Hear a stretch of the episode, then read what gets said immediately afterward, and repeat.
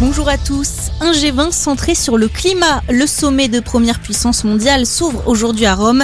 À la veille du début de la COP26 à Glasgow, les chefs d'État espèrent s'entendre sur de futurs engagements contre le réchauffement climatique.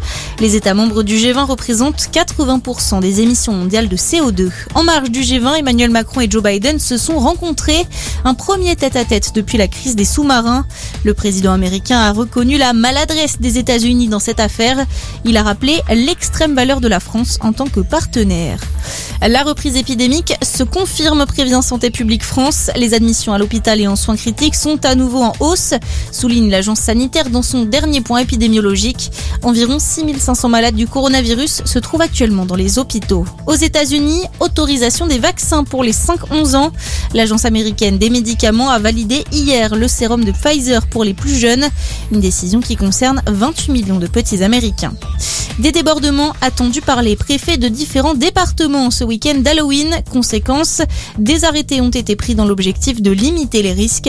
Le transport de carburant et de feux d'artifice sont donc interdits dans le Puy-de-Dôme et les Alpes-Maritimes. La consommation d'alcool sur la voie publique est également interdite dans le Rhône. À la Réunion, le déploiement des forces de l'ordre sera renforcé dans la soirée. Une plainte sans fondement, c'est la réponse du prince Andrew à l'accusation qui le vise aux États-Unis. Le fils de la reine Elisabeth II est accusé par Virginia Giuffre d'avoir abusé d'elle entre 2000 et 2002 alors qu'elle n'avait que 16 ans. Une plainte dans le cadre de l'affaire Epstein. Le financier américain avait été incarcéré pour des soupçons de trafic de mineurs. Il s'est suicidé dans sa cellule en 2019.